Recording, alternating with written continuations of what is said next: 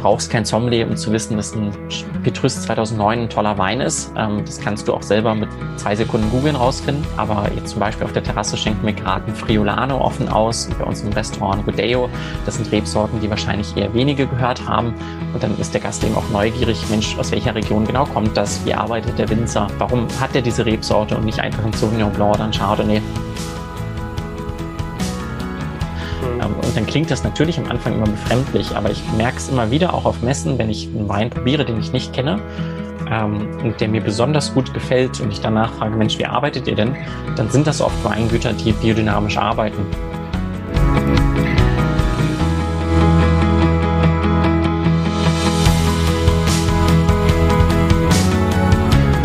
Herzlich willkommen zum Winzer Talk. Ich bin Daniel Bayer und das ist der Podcast zur Website wein-verstehen.de.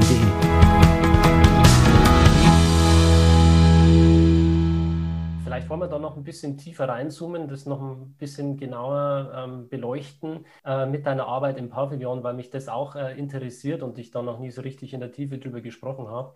Ähm, wie baut man denn eigentlich so eine Weinkarte speziell auf? Kannst du mal kurz erklären, wie du dabei vorgehst? Ja, ähm, also dass man eine Weinkarte komplett selber aufbaut, ist sehr selten. Eine Kollegin, die mir da kürzlich einfällt, ist die Stefanie Hehn aus Hamburg. Die hat ja das Fontenay mit eröffnen dürfen. Und dann kannst du wirklich deine Karte komplett selber schreiben. Meistens ist es so, dass man eine Weinkarte übernimmt. Bei uns ist es eben so, dass wir mit vielen Weingütern auch schon über Jahrzehnte zusammenarbeiten. Auch mein Vorgänger Aurelien war gut acht oder neun Jahre Sommelier, heißt seine Handschrift als Burgunder war recht stark in der Karte. Ähm, und das ist dann was, was man sehr behutsam weiter formt. Also ich würde da nie von einer Änderung sprechen, sondern es ist einfach eine Evolution, die eine Weinkarte mitmacht, die man dann begleiten darf. Ähm, und da ist es so, dass man sich anschaut, was habe ich für eine Küche? Also bei uns, der Herr Epperon, unser Küchenchef, ist eben Wartländer, aber die Küche ist klassisch französisch äh, mit ein paar internationalen Einflüssen, gerade auch asiatischen Einflüssen. Ähm, und dann guckt man, was passt gut zu dieser Küche. Dann schaut man, was interessiert unsere Gäste, sowohl die Gäste vor Ort, also in unserem Fall die Zürcher Gäste. Die trinken zum Beispiel besonders gerne Bordeaux oder besonders gerne kräftige Rotweine aus Spanien. Ähm, aber die internationalen Gäste sind dann eher interessiert an Schweizer Wein. Und so versucht man da eine Balance zu finden aus dem, was gut zur Küche passt, was gut zum äh, Gastgeschmack passt, aber auch was man selber so nach und nach entdeckt und dann als eigene Tuvarien einbringt. Und da muss man eben schauen, dass es eine gute Balance hält. Ich finde, es gibt ab und zu Weinkarten, wo man das Gefühl hat, die hat der Sommelier für sich selbst geschrieben ähm, und nicht unbedingt für sein Gästeklientel. Das finde ich persönlich dann etwas schwierig, gerade wenn dieser Sommelier zum Beispiel mal das Unternehmen verlässt, dann hat der Eigentümer einen ganzen Weinkeller voll Wein und niemand weiß wirklich, was er damit machen soll. Ähm, aber ich finde es wichtig, dass man eben doch ein Stück weit eine persönliche Note reinbringt, die aber eben gut einbettet in alles, wo man weiß, selbst wenn ich jetzt morgen nicht mehr da sein sollte, sind das Weine, die von diesen Gästen und von diesem Team weiterhin gut benutzt werden können. Und das ist eben wichtig, dass man da, da sehr behutsam mit so einer Weinkarte umgeht und nicht komplett mit dem Rotstift reingeht, sobald man anfängt. Ja, Marc, welche, welche Handschrift bringst du in die Weinkarte rein? Für welche Regionen schlägt dein Herz? Und äh, was ist dir besonders wichtig, ähm, dass es da in der Weinkarte drinsteht? Also die, so der persönliche Kampf zwischen Aurelia und mir ist natürlich immer, ob wir mehr Burgund oder mehr deutschen Riesling verkaufen. Ähm, wobei ich, letztens hatten wir jetzt einen 2,6er Auslese von der Mosel offen und da hat dann selbst er gesagt, ça c'est un grand vin, das ist ein großer Wein und das war dann so mein persönlicher Triumph. Ähm, aber das ist mehr so playful, also mehr freundschaftlich. Ähm, das, was ich ganz spannend finde, ist meine Gäste zu überraschen, weil gerade im Borlac haben wir viele Gäste, die viel gereist sind und viele Klassiker der Weinwelt kennen, ähm, sich auch immer wieder freuen, wenn man die ausschenkt, also gerade Bordeaux, Burgund, Toskana und Co. Aber ich finde es eigentlich spannend, auch mal ähm, ungewöhnliche Dinge zu zeigen und vor allen Dingen ungewöhnliche Rebsorten. Das ist so ein Lieblingsthema von mir, die autochthonen Rebsorten, sprich Rebsorten, die nur in einer Region in der Welt wachsen, ähm, weil das sind Gäste äh, oder das sind Weine, wo ich Gästen empfehlen kann, die viel probiert haben, ähm, aber die kann ich dann doch überraschen, sei es mit was aus dem Wallis, wie zum Beispiel Cornala oder Petit Arvin, das sind Sachen, die wahrscheinlich außerhalb der Schweiz kaum jemand probiert hat. Aber auch in Spanien, Portugal, Griechenland gibt es etliche Rebsorten, die wenige kennen, die aber mit dem richtigen Gericht wirklich total Spaß machen können. Und das ist das, was ich so ein Stück weit versuche zu ergänzen, weil das dann auch die Weine sind, bei denen man oft mit den Gästen ins Gespräch kommt. Ähm, ich sage immer, du brauchst kein Sommelier, um zu wissen, dass ein Petrus 2009 ein toller Wein ist. Ähm, das kannst du auch selber mit zwei Sekunden googeln rausfinden. Aber jetzt zum Beispiel auf der Terrasse schenken wir gerade ein Friolano offen aus und bei uns im Restaurant Godeo. Das sind Rebsorten, die wahrscheinlich eher wenige gehört haben. Und dann ist der Gast eben auch neugierig, Mensch, aus welcher Region genau kommt das? Wie arbeitet der Winzer? Warum hat er diese Rebsorte und nicht einfach ein Sauvignon Blanc oder ein Chardonnay? Ja, und dann kann man da eben wirklich mit dem richtigen Gericht den Gasten wirklich einmaligen Moment ähm, bereiten, den er so vielleicht nicht überall hat. Hast du Piwis in der Weinkarte? Ganz spannendes Thema, werde ich immer mehr nachgefragt und das freut mich. Ähm, pilzwiderstandsfähige Rebsorten. Ähm, eine meiner Lieblingsfragen mündlich für internationale Sommeliers, weil die immer gern bei der Kurzform Piwis bleiben, weil das natürlich für nicht deutschsprachige sehr schwierig ist. Also ähm, die letzten gefühlt fünf, sechs Episoden waren alle über Piwis. Die Leute wissen Bescheid. Sehr gut. und äh, es erscheint nach dieser Folge in zwei Wochen das komplette Interview mit Fredi Strasser. Prima. Den kennst du bestimmt ja. auch. Also genau. du kannst wirklich jetzt fachlich komplett gleich einsteigen und äh, sagen, was du davon hältst und welche Weine du so drin hast. Wir arbeiten ganz viel mit einem Weingut aus dem Thurgau namens Lenz. Das ist der Roland Lenz mit seiner Frau Karin. Äh, und er ist auch von dem, ich weiß gar nicht, wie das offiziell heißt, ich glaube, der Piwi-Verein der Winzer in der Schweiz ist er der Vorsitzende. Das ist entsprechend jemand, der da auch wirklich viel sich für einbringt und auch sehr medial sich einbringt. Ähm, und mit ihm durfte ich jetzt schon einige Verkostungen machen. Ähm, wir haben auf der Karte noch keine reinen Peewees, äh, sondern nur Cuvées, wo die mit drin sind, um die Gäste eher langsam ranzuführen werden aber, denke ich, bald auch einige Listen, weil es einfach immer mehr wirklich spannende Weine gibt. Ähm, und die Rebsorten, die ich glaube, wirklich man im Auge behalten sollte, sind beim Weißwein vor allen Dingen sowas wie Sauvignac oder Muscaris, ähm, weil das Rebsorten sind, die allein schon durch die Ähnlichkeit im Namen, glaube ich, vielen Gästen schnell ähm, Aha im Kopf machen. Also wenn ich sage, Sie mögen gern Sauvignon Blanc, ich habe da mal was Neues mitgebracht und erstmal nicht viel dazu sage und dann sagen Sie, oh, der Wein ist aber lecker. Und dann sage ich, ja, übrigens, das ist ein Sauvignon, das ist eine Piwi, das ist, glaube ich, eine tolle Art, wie man das einführen kann. Und bei den Roten sind es vor allen Dingen für mich Cabertin oder auch Cabernet Jura. Ähm, das waren so die, wo ich eigentlich mit die besten Verkostungserfahrungen gemacht habe. Aber es gibt da eben immer mehr. Also ich weiß, der Roland hat gerade bei sich auf dem Weingut gut 200 Rebsorten angebaut und sortiert eben nach und nach aus ähm, und verdichtet das jetzt auf so eine Gruppe von 30 bis 50, wo er glaubt, die haben wirklich langfristig Potenzial und tauscht sich da eben mit vielen, auch Strasser, aus. Ähm, und probiert da eben viel rum. Und ich finde das wirklich spannend, weil ich glaube, ähm, eines der schönen Dinge, diese doch sehr ungewöhnlichen anderthalb Jahre, die wir jetzt alle gemeinsam erlebt haben, ist, dass die Leute sich noch stärker auf das Thema Bio und Nachhaltigkeit ähm, fokussieren, als es schon vor Corona der Fall war. Und das ist was, ähm, wo ich glaube, diese Bewegung der Piwi-Rebsorten genau im richtigen Moment jetzt Aufmerksamkeit kriegt, ähm, weil man damit eben selbst mit Bioanbau doch noch weiterhin Spritzmittel sparen kann, ähm, was ganz am Ende vom Tag auch wirtschaftlich interessant ist, weil desto weniger Stunden der Winzer im Weinberg hat, desto günstiger kann er den Wein am Ende anbieten. Da sind wir dann auch wieder bei dem Thema ähm, Wein erlebbar und greifbar machen. Gerade Schweizer Wein wird ja oft verteufelt als wahnsinnig teuer. Ähm, aber das ist dann vielleicht auch was, wie auch ein Schweizer Biowein zu erschwinglichen Preis angebaut werden kann. Absolut. Bin ich voll deiner Meinung. Und ähm, ich habe ja vor allem früher auch, wie ich mit dem Podcast angefangen habe, habe ich immer nach Bio-Weingütern gesucht, immer biodynamisch und so weiter. Und da hat mich das Thema Piwi noch nicht ganz so gekickt, muss ich sagen. Aber ich habe dann später sehr, sehr viele schöne Piwis auch getrunken und mir gedacht, oh mein Gott, das ist ja fantastisch, was man hier an, an Qualität und an Geschmack mit diesen Piwi-Sorten schon einfangen kann. Und ähm, es ist ja trotzdem so, dass du auch selbst im, im Bio-Weinbau immer noch Kupfer ausbringen darfst ähm, und auch ähm, vom konventionellen braucht man gar nicht sprechen. Da sind Pestizide und so weiter auch noch erlaubt. Ähm, mit Monsanto brauchen wir gar nicht erst anfangen. Und klar macht es auch nicht jeder Winzer. Also nicht jeder Winzer, der jetzt irgendwie konventionell ist, spritzt wie blöde. Also man muss da schon unterscheiden. Ähm, da sagen die Siegel recht wenig. Das haben wir mit ähm, Dr. Georg Meissner sehr, sehr gut beleuchtet ähm, dass es nicht eben nur darum geht zu sagen, ich bin bio, ich bin biodynamisch, ich bin konventionell. Da lässt sich dann trotzdem relativ wenig aus der richtigen Philosophie des Winzers herauslesen, wie er denn jetzt tatsächlich im, äh, im Weingarten wirtschaftet. Aber wenn du sagst, du trinkst Piwi, dann kannst du dir eigentlich relativ sicher sein, dass das ein Produkt ist, das nachhaltig erzeugt wurde mit entweder gar keinen oder sehr, sehr wenigen Spritzmitteln. Gehst du damit? Ja, genau, weil ähm, viele der Peewee-Winzer sind tatsächlich auch Winzer, die eh schon biodynamisch zertifiziert sind, weil sie eh schon sagen, okay, Bio reicht mir nicht, in Anführungsstrichen.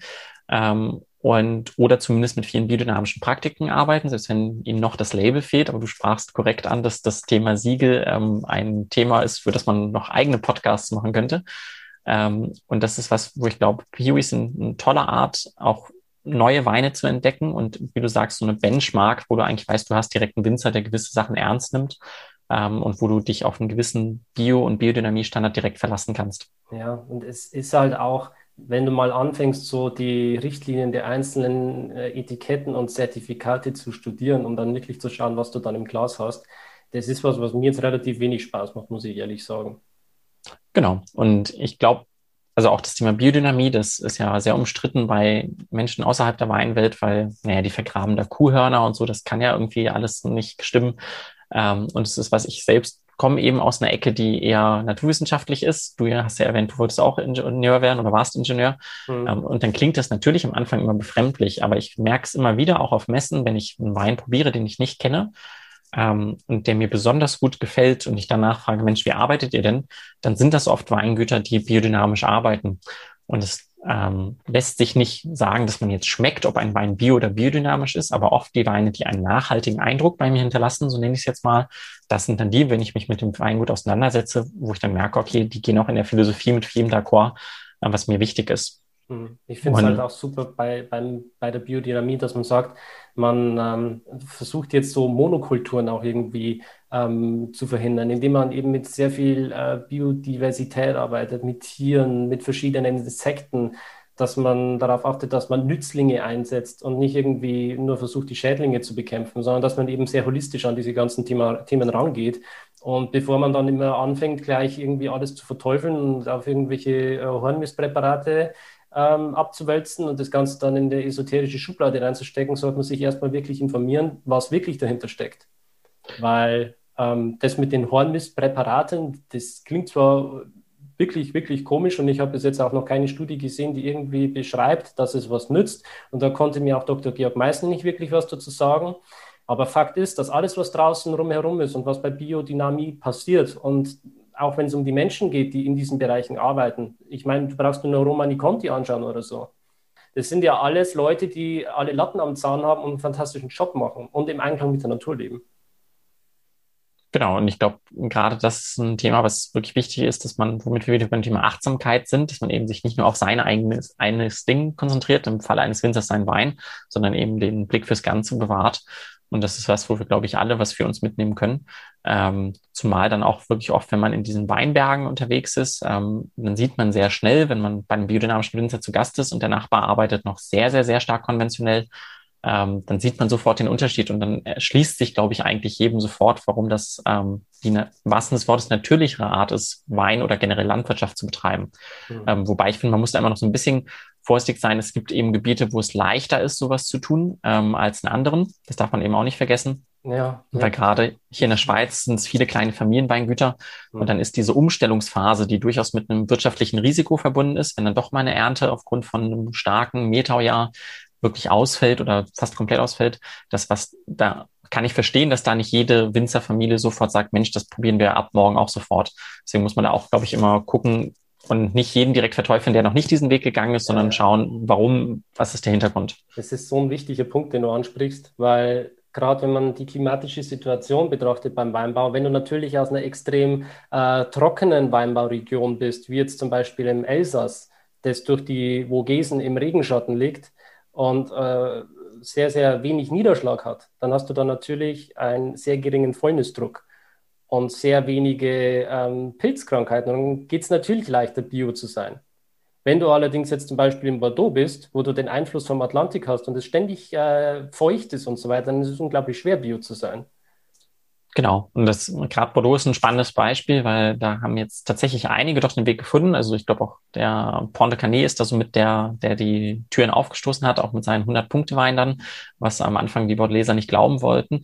Äh, dass ein biodynamischer Bordeaux, also einer, der gegen alle Grundsätze des Bordeaux geht, ähm, so viel abräumen kann. Inzwischen folgen da ja immer mehr, wie zum Beispiel auch Ferrière.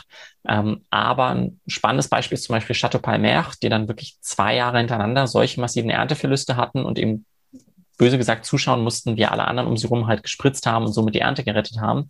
Sie sagten, das kann selbst so ein berühmtes Weingut nicht über eine gewisse Länge aufrechterhalten. Und da sind sie jetzt wirklich immer am Rumprobieren, weil sie würden es gerne behalten, ähm, die Biodynamie, aber sie sagen eben, sie müssen irgendwie noch das optimieren, dass sie schaffen, dass sie nicht so massive Ernteausfälle in diesem eben extrem vom Fäulnisdruck betroffenen Gebiet haben. Aber es gibt eben Beispiele mit Ponte Canet, mit Ferrière, dass es geht. Ähm, aber es ist auch was, wo ich glaube, da ist der Dialog von demjenigen, der am Ende die Flasche verkauft, kauft, wichtig, ähm, weil da muss man dann auch verstehen, dass in so einen Flaschenpreis einberechnet wird, dass in manchen Ernten eben 20, 30 Prozent einfach fehlen. Und dann kostet ein Wein eben etwas mehr.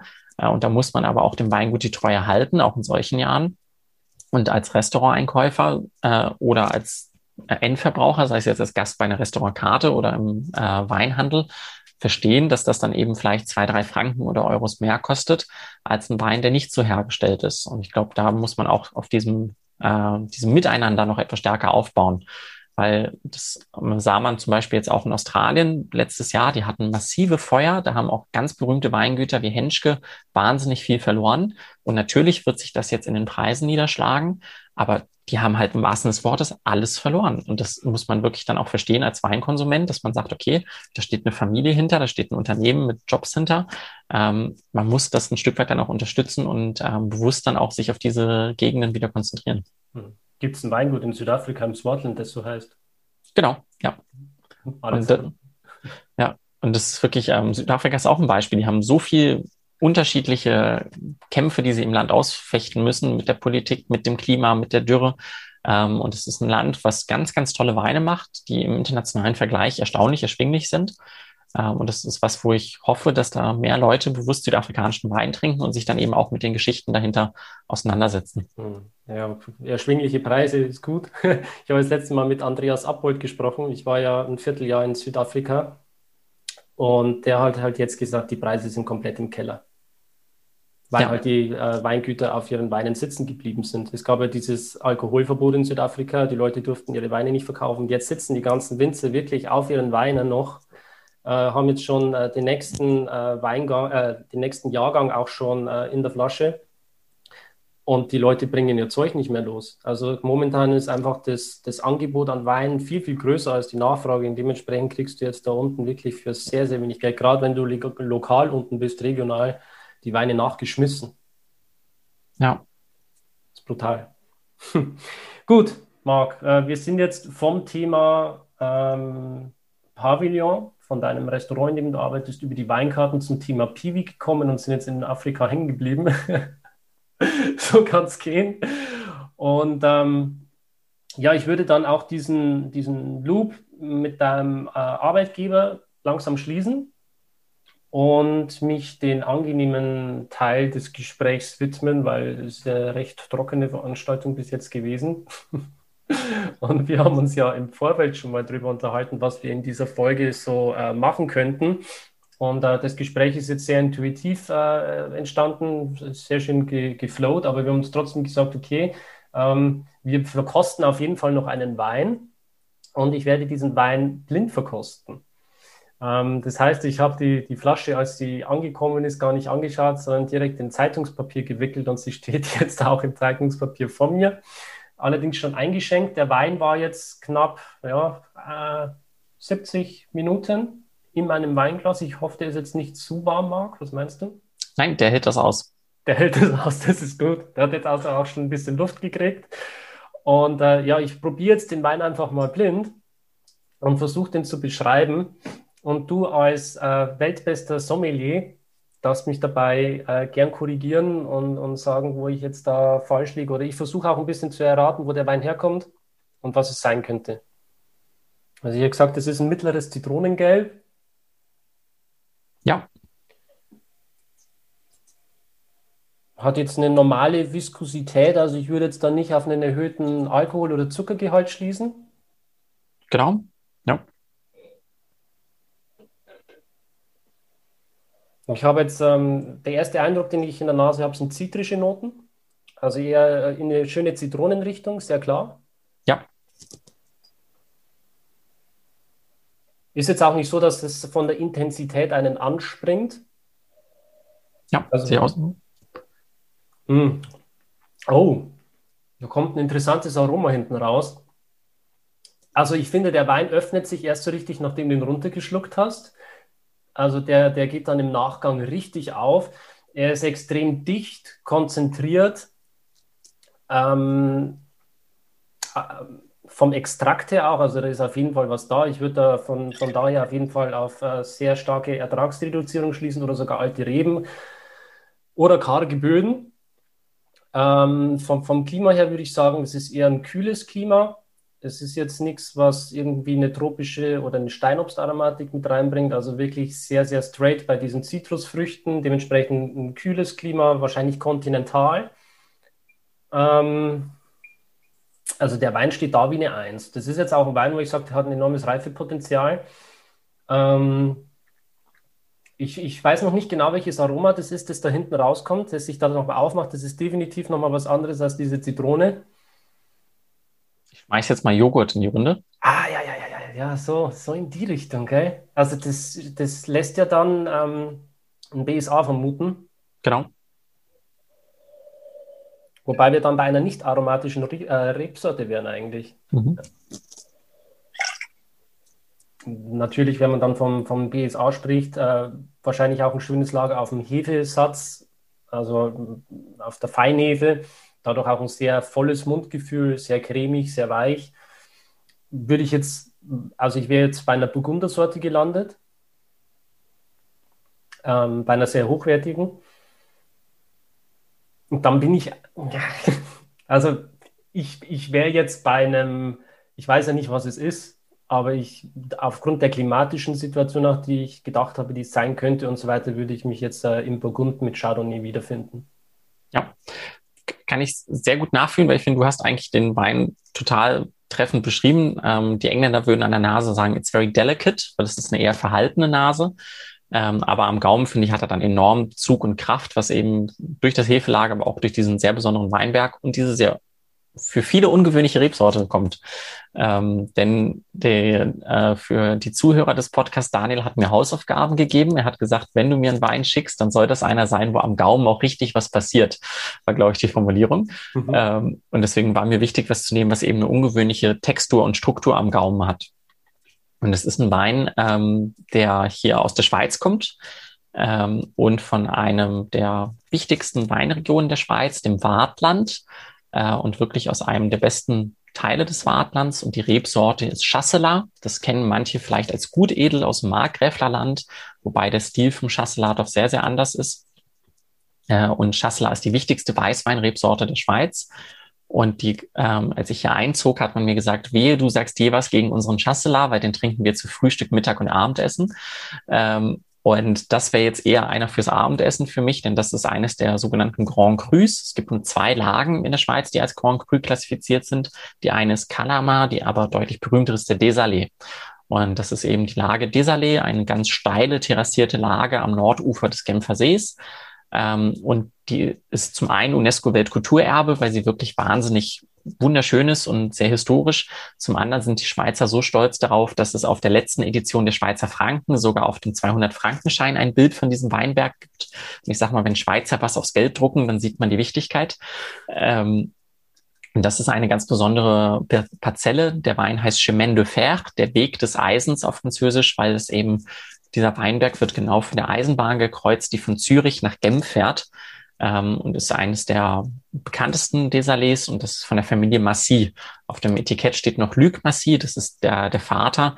Der arbeitet inzwischen zusammen mit seinen beiden Söhnen, Gregory und Benoit, die in der vierten Generation sind. Ähm, und ist wirklich ein ganz, ganz spannendes Weingut, spannende Familie. Und ich fand es sehr spannend, dass du das Thema Reife angesprochen hast weil ich habe diesen Wein bei mir in der Karte, also sowohl als 2018er als auch als 2008er. Ähm, und beide stehen wunderschön da, natürlich mit einer ganz, ganz anderen Aromatik. Aber ich durfte genau diese Art von Desalé auch schon 20 und 25 Jahre reif verkosten und der hatte auch schon bei der Weltmeisterschaft des Chasselas, Mondial du Chasselas, was es jedes Jahr in der Schweiz gibt, gewinnen die regelmäßig Preise sowohl für den jungen Wein, aber auch für den besten gereiften Desalé, weil es wirklich für mich eines der besten Beispiele dieser Rebsorte in der Welt ist, auch wenn ich sonst nicht so auf Superlative stehe. Aber wenn man mal richtig guten Chasselas probieren möchte, ist das, glaube ich, eines der wenigen, wo man wirklich einen gute Benchmark mal herkriegt. Und da deine Flasche ja aus der Schweiz kommt, würde ich dich bitten, sie ganz genau anzuschauen, weil äh, da siehst du, die Mengenangabe ist 70 CL. Ähm, und 70 ich CL. Erstmal aus dem Zeitungspapier okay. kurz befreien. Warte mal. Und das ist ganz spannend, weil ähm, in der Schweiz ist das die normale Wartländer Flasche. 70 Cl und auch unsere Magnum-Flaschen sind entsprechend 1,4 Liter für Wartländer Chasseler. Mhm. Äh, ist aber was, was in Deutschland oder in der EU nicht genehmigt ist. 70 Cl ist keine gangbare Größe für eine Weinflasche. Heißt, diesen Wein gibt es zum Beispiel auch bei einem Münchner Händler, äh, dann allerdings mit einer 75 Cl Flasche. Und das finde ich ist so eine der Besonderheiten der Schweiz, wo man merkt, wir sind zwar mitten in Europa, aber gehören eben doch nicht ganz dazu und machen unsere eigenen Regeln hier. Geil. Und das ist gut edel. Das ist gut edel, ja. Weißt du, wie oft ich schon Gutedel in meinem Leben getrunken habe? Nie oder? Noch nie. Okay, spannend. Also deswegen freut mich, dass wir da eine Premiere für dich machen konnten. Und ich finde, Gutedel ist halt oft, so wie viele Schasse das auch, ein eher leichter, ich will jetzt nicht sagen belangloser, aber doch sehr einfacher Wein. Es gibt aber auch da wirklich tolle Beispiele und mein Lieblingsbeispiel für richtig, richtig guten Gutedel aus Deutschland ist äh, das Weingut Ziereisen. Das sitzt in Effringkirchen, ist auch sehr bio. Manche Weine sind sogar fast schon Richtung Natural unterwegs ähm, und sind auch relativ früh aus der QBA-Klassifizierung rausgeschmissen worden, weil sie eben so einen anderen Weg gehen mit ihrem Gutedel. Und die machen ganz, ganz coole Gutedels, aber auch tolle Chardonnays oder Pinots oder Syrahs. Deswegen, wenn man mal deutschen Gutedel probieren möchte, unbedingt Ziereisen probieren. Also das heißt, Gutedel ist eher von der Stilistik den burgundischen Rebsorten zuzuordnen, oder?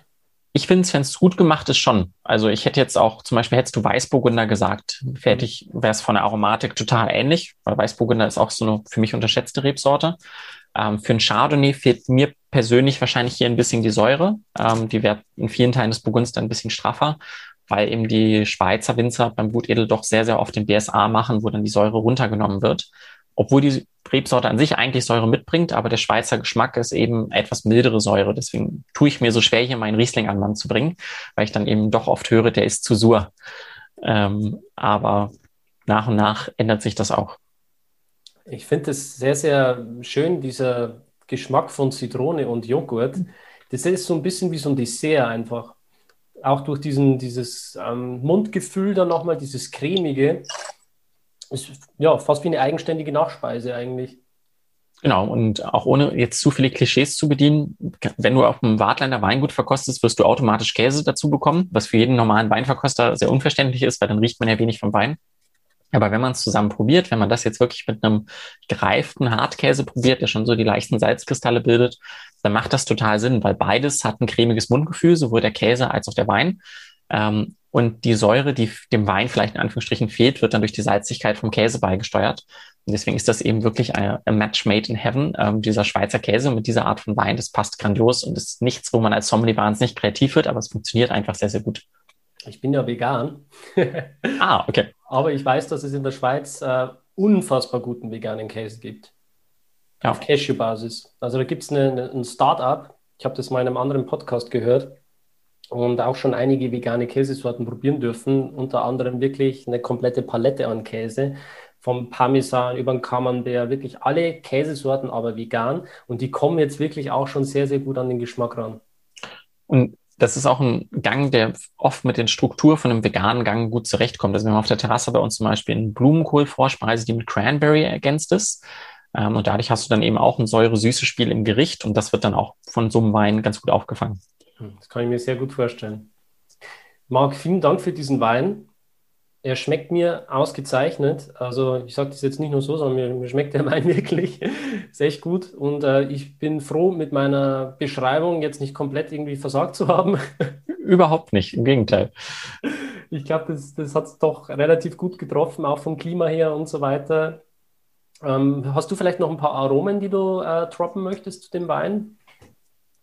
Ich finde es total spannend, dass du Zitrus direkt angesprochen hast. Bei mir geht es auch immer so. Es ist bei weitem nicht so eine expressive Zitrus wie beim Riesling äh, oder Sauvignon, aber es hat für mich definitiv eine Zitrone.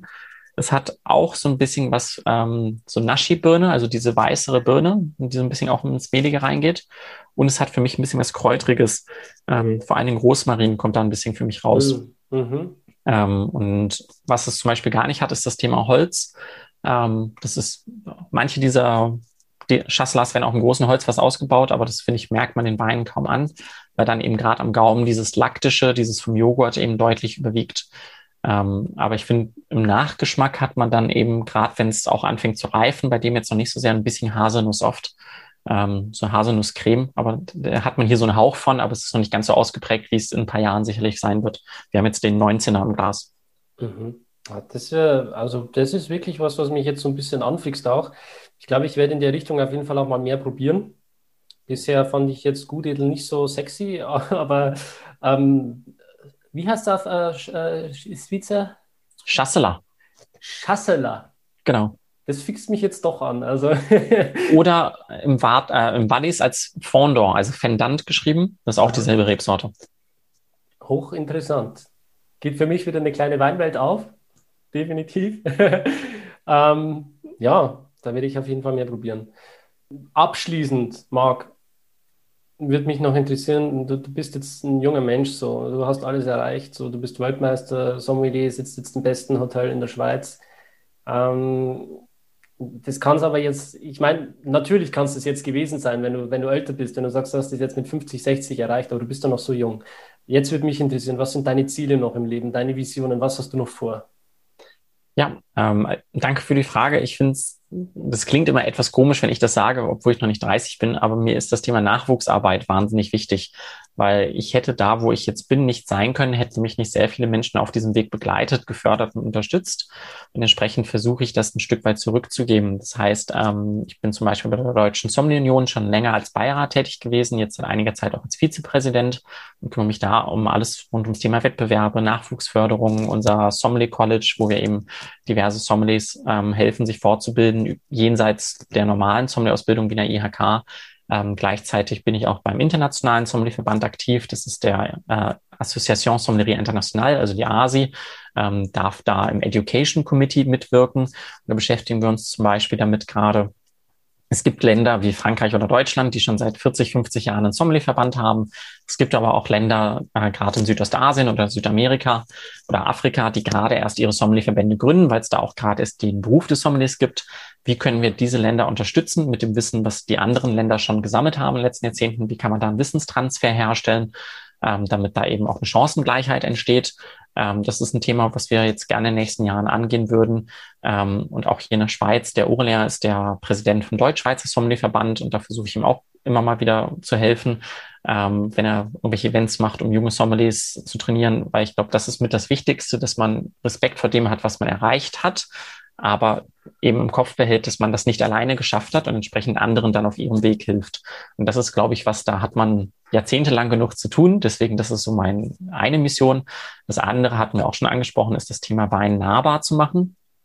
Ähm, sowohl bei uns im Team, also auch viele Kellner haben immer wieder Angst, äh, wenn es dann heißt, hm, können Sie mir einen Wein empfehlen?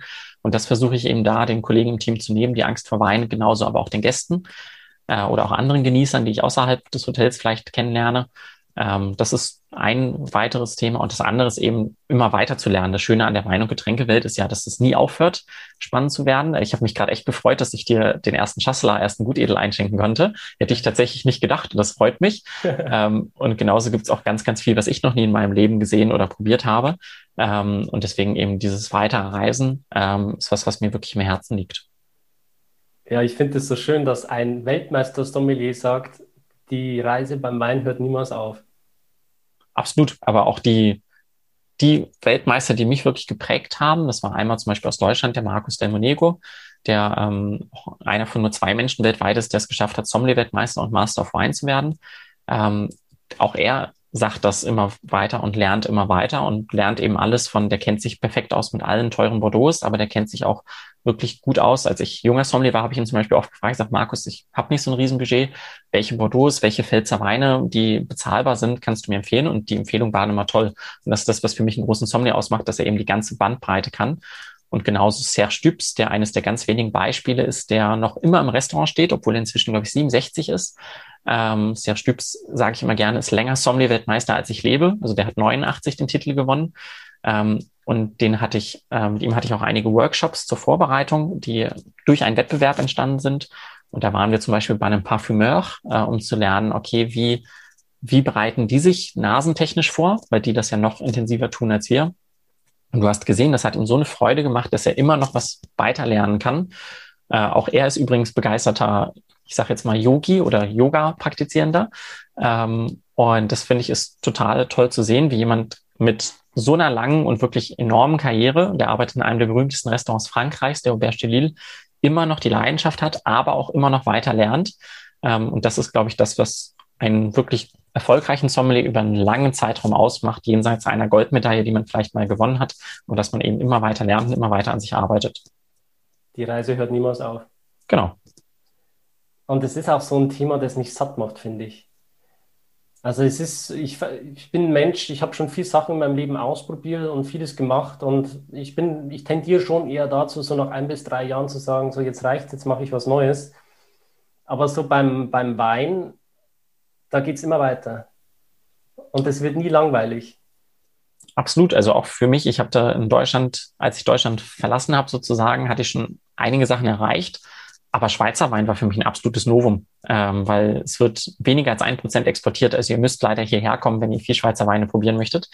Ähm, aber hier ist das dann eben was, wo man wirklich tief eintauchen kann und das in wunderschönen Landschaften und mit ganz interessanten, starken Charakteren. Ähm, deswegen ist das wirklich spannend. Da, da, sagst du auch wieder sowas. Die trinken ja das meiste selbst. Es passiert mir so oft, Marc, dass ich irgendwo in Österreich in einem Hotel bin und äh, dann hole ich halt mein Handy raus und fange an zu bloggen und so weiter und fragen mich die Leute so, was machst du da, wer bist du und so weiter. dann kommen die drauf, dass ich so Blogger bin. Und dann fangen die an, weil das sind dann äh, oftmals Schweizer. Ja, und kennst du das Weingut aus der Schweiz und hast du das schon getrunken und so weiter und, und dies und dies und das und das und Ananas. Und ich so, ähm, nee, habe ich noch nie gehört, habe ich noch nie probiert. Und dann schauen die mich immer so an und fallen völlig vom Glauben ab. Wie? Das kennt doch jeder in der Schweiz. Das ist doch äh, ein No-Brainer. Was, du warst du noch nicht? Also ich muss sagen, ich habe noch nie und ich bekomme hier wirklich als Blogger täglich Kooperationsanfragen aus Italien, aus Frankreich, aus Spanien, Deutschland natürlich, Österreich, aber es war noch nie ein Schweizer dabei. Es ist wirklich so, die, die Swiss Wine, also die Gebietsweinwerbung der Schweiz, hat einen ganz tollen Satz auf der Website. Es wird weniger als ein Prozent exportiert, Komma, aus Prestigegründen. Äh, und da merkt man eben, sie müssten gar nicht exportieren. Sie tun das nur, weil manche Weingüter eben sagen, Mensch, es ist für sie auch ein eigener Anspruch, auf manchen tollen Restaurants weltweit auf der Karte zu stehen. Ähm, aber da merkt man eben, dass sie doch anders als in großen Gebieten wie Rioja, Toskana und Co. keinerlei Marktdruck haben. Also die weil die Schweizer Winzer haben einen sehr, sehr starken, ähm, stabilen Inlandsabsatzmarkt. Und es war für mich auch total ungewohnt. Also wenn du als Chefsommelier fünf Jahreszeiten in Hamburg ein deutsches Weingut anrufst und sagst, Mensch, ich hätte gern deinen Wein auf der Karte, ähm, was kannst du mir anbieten? Dann kriegst du eine gewisse Menge wirklich angeboten ähm, und wirklich Freudestrahlen am Telefon geführt.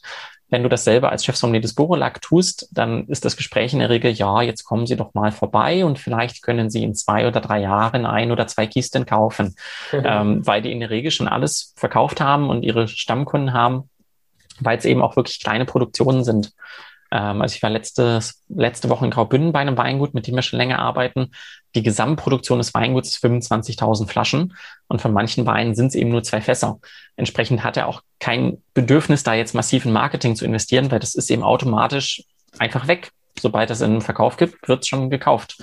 Ähm, und das, weil die Weine wirklich Spaß machen. Aber das ist ein ganz ungewöhnlicher Weinmarkt hier. Aber es lohnt sich herzukommen, weil dann kann man da so ein bisschen eintauchen.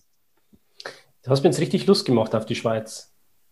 Gerne. Also es ist ja auch ähm, irgendwo traurig, als ich jetzt meine Ausbildung WSET Level 3 gemacht habe.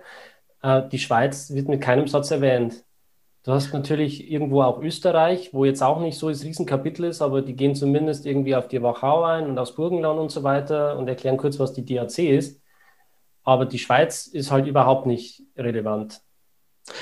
Genau, also relevant ist genau das starke Wort, weil ähm, WSCT ist genauso wie das, was ich gemacht habe, ähm, CMS, äh, die ersten Stufen, da geht es um Market Relevance. Ähm, und international ist die Schweiz halt nicht marktrelevant, weil wenn du in Australien in ein Weingeschäft reinläufst, wird da höchstwahrscheinlich kein Schweizer stehen.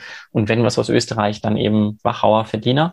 Ähm, und so sortieren diese Bildungsprogramme ihre, ihre, ihre Module, kannst du sagen, oder ihre Syllabus. Ja. Ja, ja, ich muss sagen, ich, ich habe da jetzt echt Lust, tiefer in das Thema Schweizer Weine einzutauchen. Ähm, spätestens nachdem ich auch das Podcast-Interview mit Friedi Strasser gehabt habe, habe ich halt echt Blut geleckt, weil der macht echt tolle Weine und der steht mit Beinen, der steht mit beiden Beinen auf dem Boden. Kennst du ihn auch? Ähm, so persönlich leider noch nicht kennenlernen, nein. Mensch, das wäre mal cool, wenn wir da gemeinsam hinfahren würden zum Friedi. Der hat auch Gerne. einen Sohn, der ist 37, der leitet mittlerweile das Weingut. Gerne, das wäre cool. Schöner Ausflug. Hat mir jetzt auch richtig Spaß gemacht, das Gespräch mit dir, Marc. Bist echt cooler Typ. Danke, Daniel. Das kann ich nur zurückgeben. Ähm, ich bin gerade überrascht, dass äh, es schon fast Mittagessenszeit ist, obwohl wir zur Frühstückszeit begonnen haben. Deswegen, da merkt man, dass es ein gutes Gespräch war. Vielen, vielen Dank. Ja, ich, ich trinke deinen Wein jetzt schon als Mittagswein, siehst du? Also ist alles im Rahmen. und dementsprechend machen wir jetzt äh, den Deckel drauf. Marc, vielen Dank für das Gespräch und hoffentlich bis zum nächsten Mal. Danke, Daniel. Vielen, vielen Dank. Und äh, wenn du in die Schweiz kommst, lass uns gerne zusammen Schweizer Wein probieren. Schön, dass du dabei warst. Wenn dir dieser Podcast gefallen hat, dann bewerte mich auf iTunes. Wenn du Fragen hast oder mehr Informationen zum Thema Wein suchst, dann schau auf meiner Website wein-verstehen.de vorbei. Bis zum nächsten Mal.